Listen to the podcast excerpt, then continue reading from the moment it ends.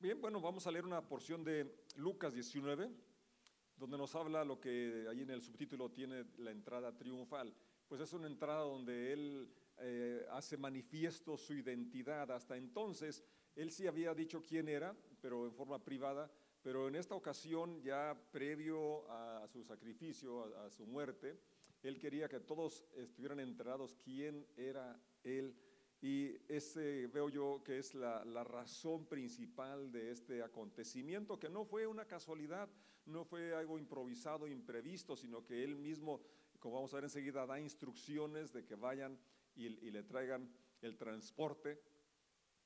Y bueno, el verso 37 dice de la manera siguiente, Lucas capítulo 19, verso 37. Cuando llegó a donde comienza la, bajada del monte de los olivos, todos sus seguidores comenzaron a gritar y a cantar mientras alababan a Dios por todos los milagros maravillosos que habían visto. Bendiciones al Rey que viene en el nombre del Señor, paz en el cielo y gloria en el cielo más alto.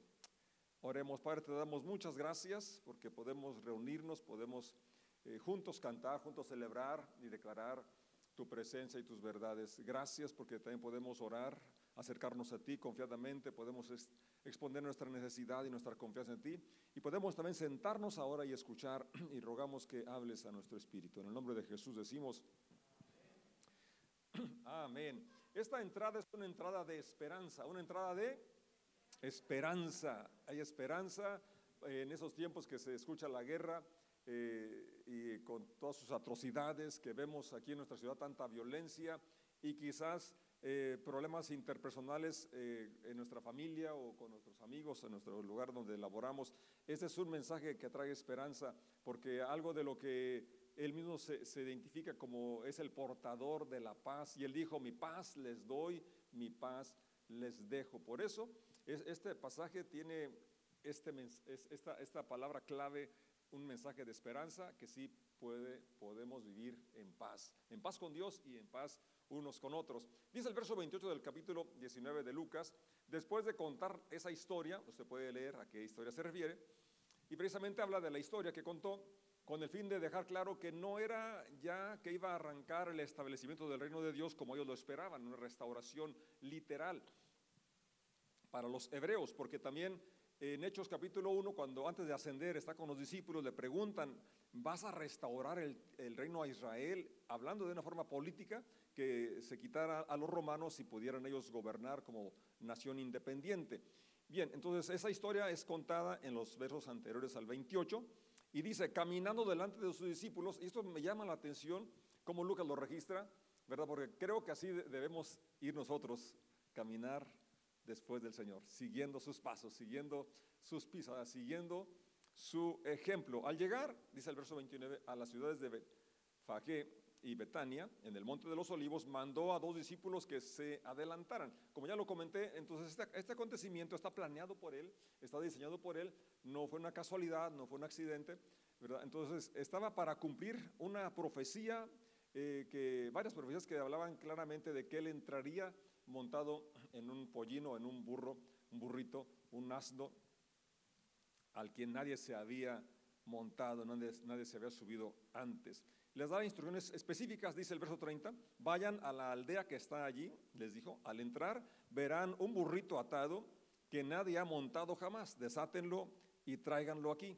Si alguien les pregunta por qué desatan al burrito, simplemente digan, el Señor lo necesita. Y aquí podemos ver varias cosas una, que el, dueño del burro, eh, de la burra y el burro, porque en otro evangelio habla que era la burra y su burrito, eh, seguramente era un discípulo de Jesucristo que aunque no andaba ahí con ellos siguiéndolo, sabía quién era el Señor, porque fíjate las palabras, el Señor lo necesita. Entonces quiere decir que este dueño de, de esos animalitos ya conocía al Señor y quería complacerlo y dijo, está bien, si Él lo necesita, aquí está eh, la burra, el burro y, todo lo que tengo está a disposición del Señor. ¿Qué, corazón de un discípulo, de un seguidor de Jesús. Yo creo que es una, un ejemplo para ti, para mí hoy. Si Él lo necesita, aquí está lo que tengo. Aquí está mi Ferrari. Bueno, no creo que tenga aquí ningún Ferrari, pero, pero una avalanche, porque por ahí la he mirado. A ver si un día dice, Javier, ahí está, pastor, si la quiere, llévesela al rancho. Ah, pero es que el pastor no es el Señor, ¿verdad? Por ahí veo algunos carros muy bonitos allá afuera. Y yo traigo una bicicleta. Me gusta andar en bicicleta. Pero el punto es este, el, que tenía el dueño del animal, como ya lo dije, nos da esa lección cuando tenemos una relación con Jesucristo y se nos invita a colaborar, a prestar. Aquí tenemos eh, lo que hemos dicho, las tres T, el tiempo, el talento, el tesoro. Y creo que lo que más escasea es el tiempo, bueno, quizás también el tesoro, pero la verdad, eh, el corazón generoso siempre va a estar dispuesto a contribuir con lo que tengamos. Así es. Eh, quizás esta persona, dueño de los animalitos, tenía otras cosas, pero lo que en ese momento requería del Señor era solamente a ese burrito. Y luego, eh, para ser usado por Dios hay que soltarse, ¿verdad? Había que soltarlo. Nosotros tenemos que ser liberados también de ataduras, de complejos, de opresiones que nos han limitado. Por eso una vez más recomiendo mucho este taller de sanidad, porque eso nos ayuda a romper ataduras, complejos, heridas que nos limitan y no nos permiten vivir la vida abundante que en Jesús se nos ofrece. Dice el verso 32, así que ellos fueron y encontraron al burrito tal como lo había dicho Jesús y efectivamente mientras lo desataban los dueños le preguntaron por qué desatan ese burrito. Ellos simplemente contestaron, el Señor lo necesita. Marcos agrega otro detalle que le dice también y lo devolverá pronto. O sea, tenía una misión y se iba a, iba a regresar a su dueño. Y también aquí un, un, mensaje, una enseñanza muy, muy buena Primero, para cuando pedimos algo prestado, lo regresemos. Eh, tenía un amigo que me decía que seguido le pedían dinero prestado y él aprendía, aprendió una, frase que decía, bueno, a ver, ¿lo quieres prestado o lo quieres regalado? Dice, porque algunos me lo pedían prestado y nunca me pagaban, yo creo que más bien lo querían, lo querían este, regalado, ¿verdad? Bueno, el Señor no quería que se lo regalaran, quería que se lo prestara, ¿verdad? Aunque Él es el dueño de todo, pero fíjate, no llega y este, eh, nos arrebata las cosas, sino que nos pide. Él sigue diciendo, el que quiera ser mi discípulo, sígame. El que quiera, el que no quiera, pues se la pierde. Y yo quiero seguirle. ¿Y tú? También vemos una lección importante cuando ofrecemos nuestra vida, nuestras cosas a, manos del Señor eh, y Él nos las regresa multiplicadas y, y, una satisfacción muy bonita cuando lo que tenemos puede ser usado en manos de Dios para bendecir a otras personas. Podemos ser instrumentos en sus manos, canal de bendición para bendecir a otros. Dice el verso 35, entonces le llevaron el burrito a Jesús, pusieron sus prendas encima para que él lo montara. 36, a medida que Jesús avanzaba, la multitud tendía sus prendas sobre el camino delante de él. Cuando llegó a donde comienza la bajada del monte de los olivos, todos sus seguidores empezaron a gritar y a cantar mientras alababan a Dios por todos los milagros maravillosos que habían visto. Este es el versículo con el que iniciamos y, fíjense qué, cosa tan, tan eh, como narra por qué estaba la gente cantando, por qué estaban eufóricos.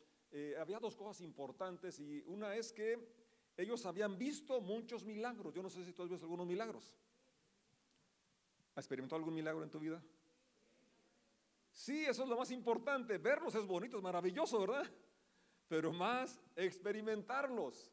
Y el milagro más grande es el perdón de nuestros pecados, la liberación de la amargura, de la desesperanza, del odio. Ese es el milagro más grande que ahora podemos disfrutar la vida plenamente que se nos ofrece en Cristo Jesús. Por eso ellos podían gritar, podían cantar, podían alabar a Dios. Nos habla ahí en, otros lugares que había resucitado a Lázaro y este milagro lo habían hecho, eh, lo, habían compartido, sabían de ese milagro de otros, algunos porque lo habían mirado, testigos oculares, otros porque lo habían escuchado, pero otros más porque lo habían experimentado. Y yo creo que esa es la parte más importante. No solamente que veamos, que escuchemos, sino que lo experimentemos.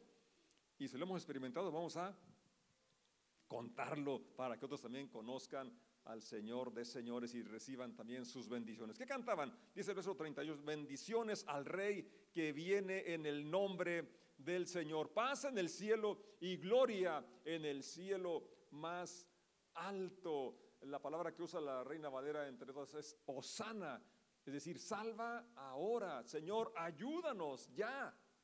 Estaban cantando y declarando, ¿verdad? Que eh, reconociendo primeramente su soberanía, reconociendo que Él era el rey, que era el Mesías esperado, que venía a libertar a, a los judíos, ¿verdad? Pero también estaban esperando que sucediera ya. Salva ahora, Osana, salva ahora, ayúdanos ya. Era una alabanza, pero también una súplica, una petición y también está basada en el Salmo 118 que dice así, el verso 24 en delante, este es el día que hizo el Señor, nos gozaremos y alegraremos en él. Este era el día esperado, el día en que el Mesías se manifestaba, se daba a conocer y esperaban por tanto la intervención, que fueran liberados de su opresión. Espero que este sea el día para ti que este sea el día para ti. Si estabas oprimido, sin esperanza, afligido, que este, puede decir como el salmista, este es el día que hizo el Señor. Este día puedo disfrutar de su liberación, puedo disfrutar de su intervención, este día puedo tener esperanza.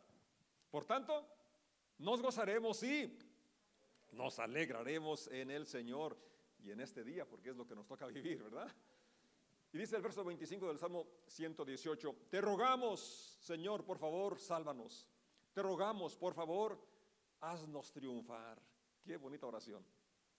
Bendigan al que viene en el nombre del Señor. Desde la casa del Señor los bendecimos. Es la, parte que estaban cantando, pero que tiene ese, contexto. ¿Cuál contexto? Que este es el día que hizo el Señor.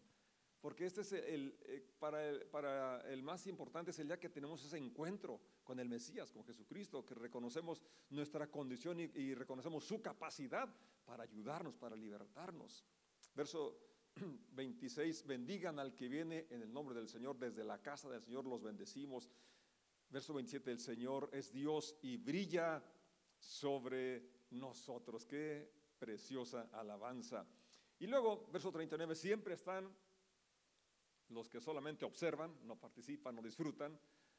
Hoy no vinieron aquí, pero aquel de ahí estaban con el Señor y en lugar de disfrutar, en lugar de cantar y celebrar, estaban criticando. Verso 39. Algunos fariseos, los religiosos, los conocedores, pero que con todo el conocimiento estaban ciegos espiritualmente. Que estaban entre la multitud decían, maestro, reprende a tus seguidores por decir cosas como esas. Jesús le respondió, si ellos se callaran, las piedras a lo largo del camino se pondrían a aclamar. Qué declaración tan importante. Les dice, no voy a detenerlos porque eso, lo que dicen es la pura verdad. Eso que ellos dicen, yo soy el Mesías, yo soy el rey de Israel, el rey de la tierra, el rey del universo. Lo que ellos dicen no puede quedarse callado y si ellos se callaran, las piedras hablarían, las piedras proclamarían. Y qué bueno que aquí las piedras tampoco tienen que hablar porque hay quien lo va a proclamar. Qué bueno que algunos de ustedes se van a animar junto conmigo. Vamos a proclamar las maravillas del Señor. Vamos a proclamar que Él es el Mesías, que Él es el Señor, que Él es mi Señor, que Él es mi Rey, Él es mi Salvador. Hemos visto maravillas, hemos visto milagros, hemos experimentado maravillas y milagros en nuestras vidas, pero necesitamos proclamarlas, dar a conocer quién las hace, quién las hizo, quién las sigue haciendo el día de hoy. Las piedras no tienen que hacerlo porque tú y yo vamos a realizarlo. Amén. Sigue la lectura, verso 41. Al acercarse a Jerusalén, Jesús vio la ciudad delante de él y comenzó a llorar. Fíjate qué contraste, ¿verdad? A veces así nos sucede. Un día estamos en, una celebración, otro día podemos estar en un sepelio. ¿Verdad que sí? De la misma familia puede ser. A mí me pasó hace unos días. Un, domingo estuve en, en una boda mi tía y a los siguientes días, la misma semana, en un sepelio, dos personas tendidas, un matrimonio, mis primos. Qué, triste, ¿no? Pero el contraste así sucede. A veces hay tiempo de llorar y también hay tiempo de reír. Y Jesucristo no fue ajeno a los sentimientos y emociones y tristezas y pérdidas que, que tú y yo experimentamos en la vida. Es más, dice que tal pontífice nos convenía tener, alguien que, estuvo en nuestra condición, el cual fue tentado en todo, pero sin pecado. Como Él fue tentado en todo, experimentó las cosas que tú y yo experimentamos, Él nos conoce, nos comprende y por, eso podemos con toda confianza acercarnos a Él. Entonces, primero está la euforia, el gozo, la alegría por la multitud que canta, declara lo que Él es. Y ahora eh, él contempla la ciudad y dice este versículo que comenzó a llorar. ¿Cómo quisiera que hoy tú, entre todos los pueblos, entendieras el camino de la paz? Fíjate, esta, esta palabra es clave. Entendieras el camino de la paz. Que tú y yo pudiéramos también entender ese camino, el camino del Señor. Pero ahora es demasiado tarde y la paz está oculta a tus ojos. No pasará mucho tiempo antes de que tus enemigos construyan murallas que te rodeen y te encierren por todos lados, te aplastarán contra el suelo y a tus hijos contigo. Tus enemigos no dejarán una sola piedra en su lugar, porque no reconociste cuando Dios te visitó. Y esto pasó 70 años después, cuando precisamente fue sitiada la ciudad, fue saqueada, quemada y destruido el templo y todas las construcciones. Y el versículo 44 termina porque no reconociste cuando Dios te visitó. Bien, pero hoy es importante que tú y yo reconozcamos que Él nos ha visitado y que podamos disfrutar de su paz, de su bendición. Y extraer principios que nos ayudan el, día de hoy en esta entrada eh, triunfal o esta entrada donde eh, se da a, conocer él públicamente, como ya lo dije, hasta antes había hablado con la samaritana diciendo yo soy el Mesías, había hablado con Nicodemo, había hablado con personas que se había identificado claramente que él era al que esperaban, pero es esta la única vez o primera vez que lo hace eh, de una forma manifiesto, porque estaba preparándose ya para, ir al Calvario y también cumplía en, en esas fechas más o menos lo que antes eh, el cordero que era sacrificado era escogido y separado antes del día del sacrificio. Entonces, era, él, era la preparación para, para, culminar y traer y pagar el castigo de nuestra paz que iba a ir sobre él. Ahora, generalmente lo que los hebreos esperaban era que Jesucristo levantara un, ejército o con un milagro acabara con los romanos que los estaban oprimiendo ya por mucho tiempo. Y, tenían una mente también muy limitada, pensando que solamente era para, para, Israel la venida del Mesías, ¿verdad? Pero vemos desde el inicio, el Señor ha querido bendecir no solo a una nación, sino a todas las naciones. Su deseo es que cada persona conozca y disfrute de su libertad, de su bendición. Entonces no es en la forma militar, porque ya había dicho un profeta eh, el Señor dijo por el profeta, mis caminos no son tus caminos, los caminos de Dios son más altos que nuestros caminos. Entonces el camino de la paz que no conoce Israel, necesitamos conocerlo tuyo. No es a través de la espada, no es a través del ejército, sino a través del amor, a través del servicio, a través de la iglesia, a través de la comunidad, cuando nos respetamos unos a otros. Si se gana algo con violencia, se requiere la violencia para mantenerlo, ¿verdad?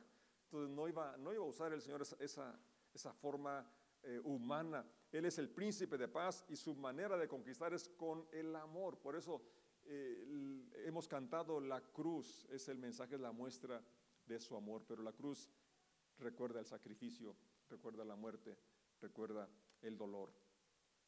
Entonces nosotros vivimos en este, en este mundo que es adicto a, la guerra y nuestra naturaleza también así es, ¿no? Eh, respondemos, el cuerpo se prepara para para huir o para pelear cuando hay una injusticia, cuando somos agredidos, ¿no es cierto? Bueno, yo sí, no sé tú. Entonces, eh, eh, ellos pensaban, esperaban que así actuara el Señor, ¿verdad? Pero realmente no es así. La paz que viene, la paz que Él espera, es una paz que construye, una paz que, perdona, una paz que se establece cuando, cuando perdonamos, cuando servimos, cuando prevalece el amor ante la injusticia, ante los insultos, y es lo que hizo el Señor. Precisamente nos habla Pedro que cuando lo insultaban él no respondió maldición. De él se dice que enmudeció como cordero, fue llevado al matadero. Ese es el camino de la paz que hoy se nos invita a tomar y que esa vendrá de nuestras manos cuando podemos ponernos al servicio de los que nos rodean. Eh, el, principio que vemos aquí en este, en este pasaje, ¿verdad? De entrar, que entra en un burro eh, de una forma humilde, eh, no en un caballo, porque el caballo era para la guerra, pero ya estaba profetizado, ¿verdad? Que iba a ser en, en, un, en un burro, porque se relaciona con el trabajo, con la humildad, con, con la mansedumbre. Y entonces necesitamos nosotros tener ese, ese mismo espíritu. Jesucristo nos dice, aprendan de mí que soy manso y humilde de corazón. Entonces, mientras que Pilato entraba en, su caballo y con soldados, con espadas, para intimidar. Jesucristo entró, entró humilde en un burrito para amar, para servir, para dar. Y los que traían sus seguidores no eran armas, no eran espadas, sino que eran palmas en sus manos en señal de victoria, en señal de, celebración. Ahora, los sacerdotes entraban en un burro, el sumo sacerdote entraba en un burro, entonces quiere decir que también había un simbolismo en su entrada a Jerusalén, que porque Él es nuestro sumo sacerdote, como ya lo mencioné, que Él entró para abrir camino y Él ahora nos invita a acercarnos confiadamente al trono de su gracia. A través de su sacrificio tenemos acceso al amor de Dios y es el amor de Dios el que nos va a ayudar a vivir en paz, en paz unos con otros, en paz con Dios, en paz, una paz personal interior y una paz en nuestra familia. ¿Alguien dice amén? Que es el, debe ser un remanso nuestro lugar, nuestro hogar debe ser un lugar donde queremos llegar. Hace tiempo leí de, de una persona que fue con el, no sé si era psicólogo o consejero, y, y ya le, está contando, es la señora la que le cuenta, le está pidiendo consejería, y él dice, ¿cómo le hago? Porque mi esposo llega borracho. Y después de escucharla un, un buen rato, dice, señora, si yo fuera su esposo también tendría que llegar borracho. Entonces hay hombres que no quieren llegar a su casa porque la mujer, o a la inversa, ¿verdad? La verdad, eso es, es, una anécdota nada más, pero se da de las dos cosas y la, y la, verdad cada uno somos responsables y podemos proveer la paz y, y, que nuestro hogar sea un remanso, un oasis donde queremos estar, donde queremos llegar. Y esto se logra cuando el amor de Dios es el que llena nuestros corazones y que no solamente nuestra casa, sino el lugar donde estamos sea un espacio donde se manifieste, se respire el amor de Dios. Entonces, concluyendo, ves que en, aún en aquella época eh, el, burro era un animal muy apreciado porque era el que transportaba los víveres, era un animal que decían trae, trae, vida porque ahí cargaban el pan, el agua, el vino para sobrevivir y el caballo era solamente utilizado para, para la guerra. Por eso, en Zacarías capítulo 9, verso 9, habla, ya se ha hablado de este acontecimiento que Jesucristo está cumpliendo al pie de la letra y como dije, no fue accidental, él mismo ordenó cómo se hiciera, porque él estaba consciente de quién era él y se estaba dando a conocer y qué bueno que tú y yo lo conocemos y ahora nos, nos toca el privilegio de darlo a conocer también con ese espíritu de mansedumbre. Dice Zacarías 9, del verso 9 en delante. Alégrate, oh pueblo de Sión, grita de triunfo, oh pueblo de Jerusalén, mira, tu rey viene hacia ti. Fíjate qué, precioso, ¿no? Eh, los súbditos van hacia el rey, ¿no? O el rey manda llamar. Pero el rey viene hacia ti. Él es justo y victorioso, pero es humilde, montado en un burro, montado en la cría de una burra. Quitaré los carros de guerra de Israel y los caballos de guerra de Jerusalén. Destruiré todas las armas usadas en la batalla y tu rey traerá paz a las naciones. Su reino se extenderá de mar a mar, de, desde el río Éufrates hasta los confines de la tierra. Debido al pacto que hice contigo, sellado con sangre, yo liberaré a tus prisioneros de morir en un calabozo sin agua. Regresen al refugio, ustedes prisioneros que todavía tienen esperanza. Hoy mismo prometo que les daré dos bendiciones por cada dificultad. Vamos a estar de pie, dale gracias por esas promesas que son para nosotros este día. Si podemos poner nuestra confianza en Jesús y sabemos que este es el día que hizo el Señor, porque podemos ver esa, esa característica de nuestro Señor, que Él es el Mesías, Él es el Rey esperado, pero no solamente que es el Rey de Israel, es el Rey de las naciones, pero que es mi Rey. ¿Así es? El Señor quiere seguir entrando a las ciudades, entrando a los hogares y requiere algún burrito. Y aquí está uno. Que seamos mansos y nos dejemos montar, guiar. La mansedumbre es contrario a salvaje, a bruto. Si un, un, caballo, un burro bruto, pues no, no, sirve su fuerza, pero ya una vez que está hecho a la rienda, que está amansado, es útil, se utiliza su, su fuerza, su capacidad. Así también la vida del ser humano cuando nos ponemos en sus manos. Ese burrito nadie se había montado y no tuvo que amansarlo porque reconoció la soberanía del Rey de Reyes. Y así que tú y yo también podemos reconocer su autoridad, su señoría y dejar que Él dirija nuestras vidas y que nuestras acciones sean acciones que lo den a conocer. Hoy, por hoy, el mundo necesita más que palabras, acciones. Que nuestra vida, que nuestras acciones, nuestra conducta, nuestro proceder manifiesten que Jesús es nuestro Señor que Él ha entrado a nuestra ciudad, que Él ha entrado a nuestra casa, que Él ha entrado a nuestro corazón.